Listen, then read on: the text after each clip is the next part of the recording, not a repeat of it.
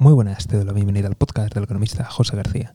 Como siempre, seguimiento y, por supuesto, inscríbete en la lista de correo electrónico. Simplemente tienes que hacer clic en la página web y te aparecerá un pop-up que te dirá mantener el contacto. Haz clic en suscribirte y deja tu correo electrónico. De esta forma evitaremos censuras.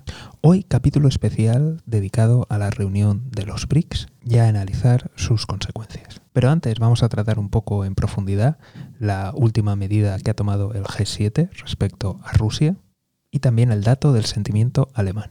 Estados Unidos, Canadá, Reino Unido, junto al resto de aliados europeos, han decidido vetar las importaciones de oro desde Rusia. Recordemos que esta es una de las principales exportaciones rusas y además también el Banco Central ruso tenía aproximadamente unos 150.000 millones de dólares en reservas de oro. De tal forma que si una buena parte de las reservas ya había saltado por los aires porque la tenía en bancos centrales occidentales y se las han bloqueado, ahora va a encontrar mayores dificultades para mover ese oro o incluso para simplemente utilizarlo como colateral. Esto no significa, al menos desde mi punto de vista, que vaya a producir un colapso, pero es otra vuelta de tuerca más y es otra vez encarecer.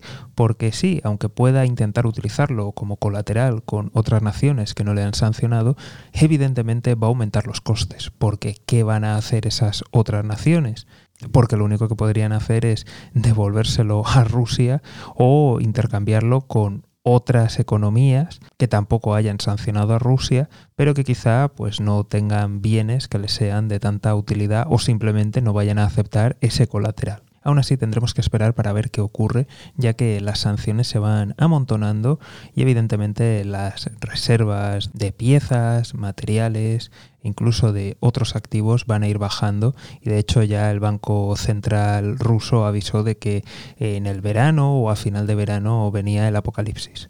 A todo ello también hay que añadir las declaraciones del CEO de Sberbank, que es el primer banco privado ruso, que ha dicho que como no se hagan reformas y se tomen medidas drásticamente, eh, Rusia afronta una recesión de más de 10 años. En cuanto al sentimiento alemán, en concretamente al, al sentimiento empresarial, vemos que ha habido una disminución y esto puede producir una profecía autocumplida. ¿A qué me refiero con todo esto? El sentimiento empresarial, aunque sea una estadística que se hace de vez en cuando y aunque sea algo subjetivo, nos da una idea de qué cree el empresariado que va a ocurrir en el futuro y cómo va a ir la economía. Y por tanto nos indica cuáles podrían ser sus futuras inversiones. Si el empresariado cree que la economía va a ir mal, pues evidentemente no realizará inversiones, ya que cree que no, no, las va a amortizar o que no va a generar suficientes ingresos, de tal forma que las retrasa o simplemente las cancela.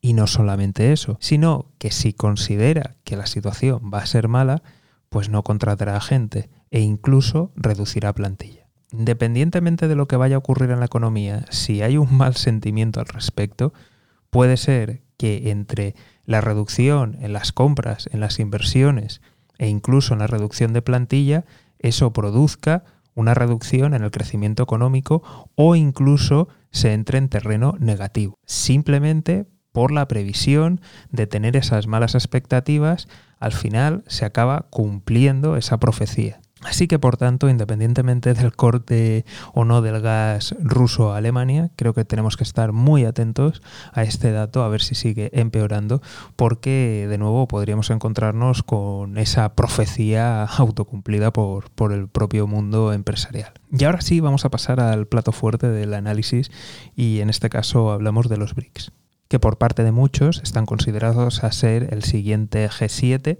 y por tanto, bueno, se reúnen para intentar coordinarse, colaborar y ayudarse. Estos cinco países son Brasil, Rusia, India, China y Sudáfrica. De hecho, este conjunto representa casi una cuarta parte de todo el PIB mundial y el 50% de la población.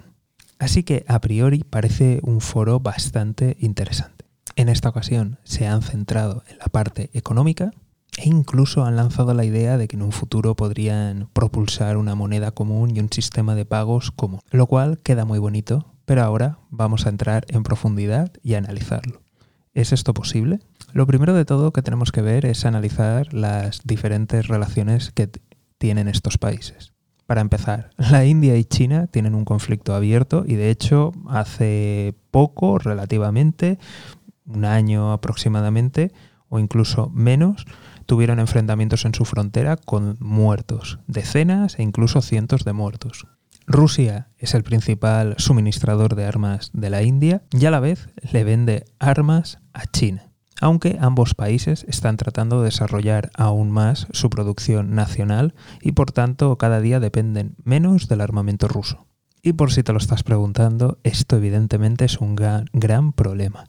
Que un mismo suministrador de armas a dos rivales y dos países que han estado en guerra y que además tienen un conflicto abierto es evidente una situación muy compleja. Después está el sistema de pagos. Y es que verás, todos conocemos SWIFT, el sistema internacional de pagos, pero tanto China como Rusia e incluso la India también está desarrollando el suyo propio. De tal forma que es bastante, bastante, bastante complicado que estos países se pongan de acuerdo, porque evidentemente si van a propulsar un sistema de pagos van a querer tener la voz cantante. En cuanto a la moneda común, pues bien, el rublo está completamente intervenido, de hecho cotiza de manera artificial, ya lo he dicho en otros capítulos, y la divisa china junto con la India son divisas que no flotan libremente de tal forma que no hay ninguna moneda que sea candidata a sustituir al dólar. De tal forma que si nos fijamos en estos anuncios que parecen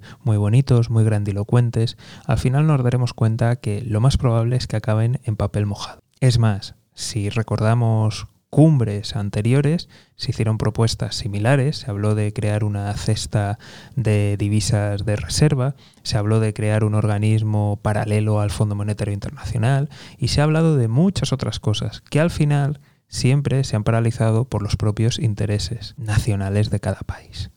A esto hay que sumar la situación de Rusia con la invasión a Ucrania, que vemos como China, aunque teóricamente le da el apoyo total Muchos de sus bancos han dejado de, operar con, con Rusia.